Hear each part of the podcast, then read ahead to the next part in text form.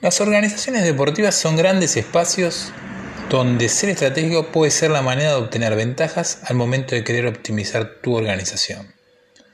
¿Por qué empezamos así este nuevo episodio de Método Organizar, en el cual siempre compartimos herramientas y diferentes estrategias para poder potenciar tu organización? Porque en este caso queremos aunar, unificar varios de los episodios que, fuimos haciendo, más de 30, y compartirte en esta optimización, en esta compresión de varios de esos eh, episodios, algunas de las herramientas que fuimos trabajando. El equipo que vos integrás cuando vas a trabajar en una organización deportiva es extremadamente amplio, ocupa muchos de los espacios en los que vos vas a trabajar y vas a ir incorporando diferentes personas que son parte de esa organización. Cuando vas incorporando personas, eh, y llanamente, cada uno lleva o trae su información. Esa información va a ser a tu organización.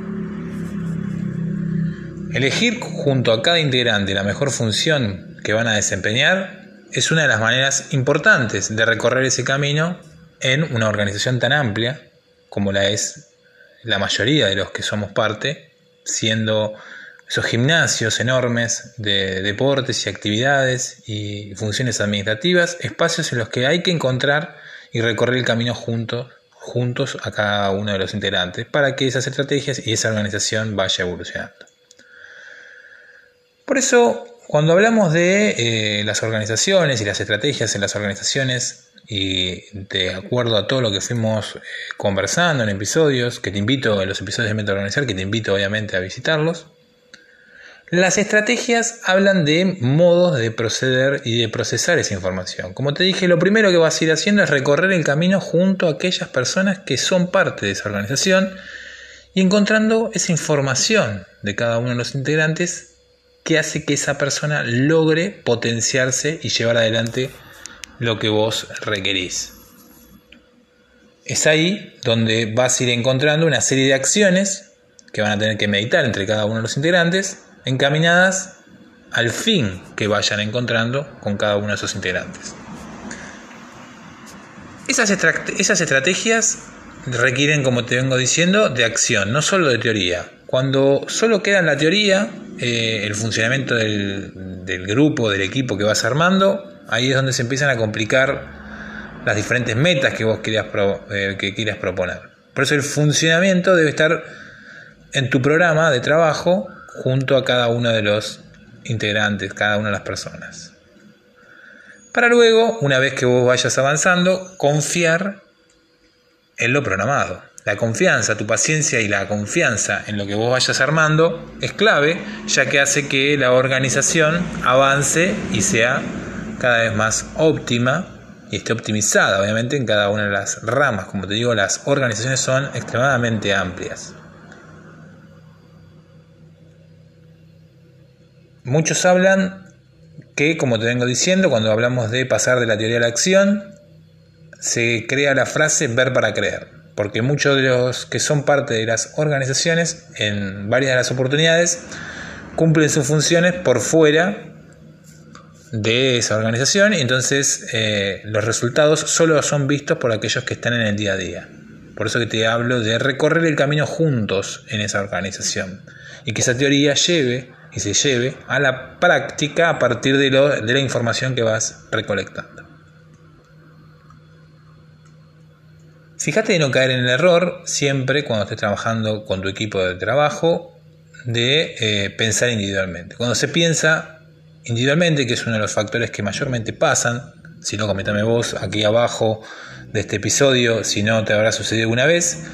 El tomar cada una de las medidas o cada una de las ideas o programas que vayas a querer desarrollar de manera individual. Es ahí donde el grupo, el equipo, quizá obtengas un resultado positivo pensando individualmente, pero a la larga te lleva a quedarte solo y que muchos de los integrantes que quizá podían darte una gran oportunidad o que te pueden dar una gran oportunidad de crecer eh, exponencialmente te dejen solo cuando vos los necesitas y los, necesites y los requieras.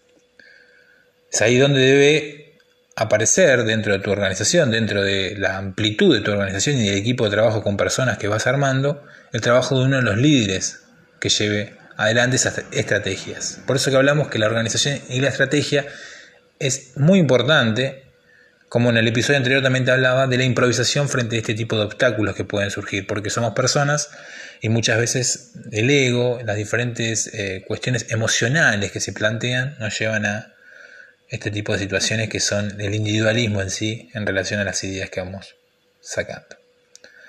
Pensar en un equipo es la estrategia más fuerte. Cuando vos entendés que todos son importantes en un mismo nivel, no importando tampoco esa situación de presencialidad, de estar siempre eh, en el día a día, sino que entender que cada persona con su granito de arena, con su participación, con su especialidad, es importante en esa organización, es parte de tu estrategia y un gran factor al momento de eh, desarrollar eh, cada una de las cuestiones que venimos conversando en relación a tu organización y la amplitud de tu organización en el trabajo estratégico.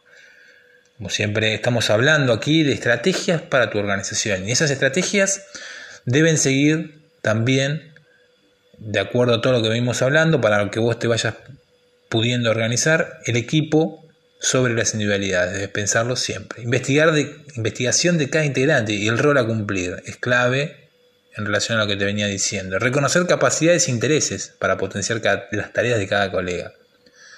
Crear un programa y las estrategias a seguir. Siempre la estrategia de la organización debe ir de la mano en el día a día, en cada idea que vaya surgiendo. Paciencia en el largo plazo de lo propuesto, como te digo, confiar en el programa eh, planificado.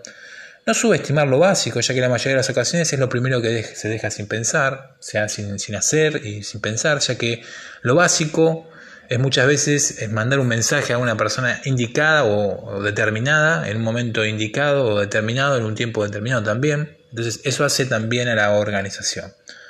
Prepararse para las dificultades que irremediablemente van a surgir en tu organización deportiva. Como te digo, las organizaciones son extremadamente amplias y prepararte continuamente con capacitaciones, con compartir situaciones, experiencias, hace que estés preparado para esos momentos. Y saber que para que cada integrante funcione, la pasión debe ser el foco que hay que observar por el supervisor de cada alineamiento. Ahí está el fundamento de lo que venimos hablando.